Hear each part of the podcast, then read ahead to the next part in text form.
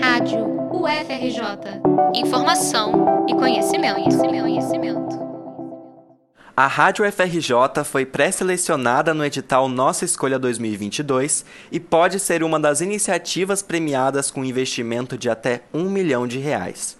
O edital é parte do planejamento anual do mandato do deputado federal Alessandro Molon, do PSB.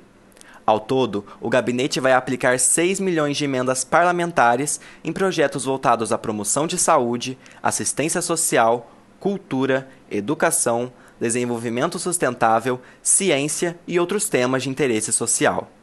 Na edição de 2022, que é a quarta e a última, nove projetos de oito categorias podem ser beneficiados. Na categoria Educação 1, em que a rádio está inserida, concorrem dois projetos da UFRJ e dois da Universidade Federal Fluminense.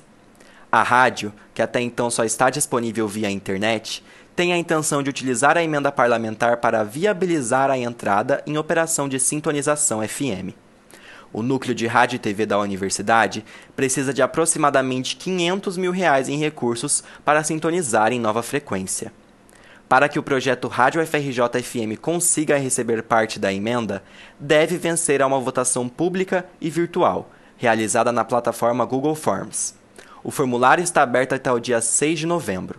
Para votar, basta acessar o link que está na descrição desta matéria, no nosso site e nas plataformas da internet. Para mais informações, acesse www.nossaescolha.com.br. Reportagem de Luiz Carmo para a Rádio FRJ.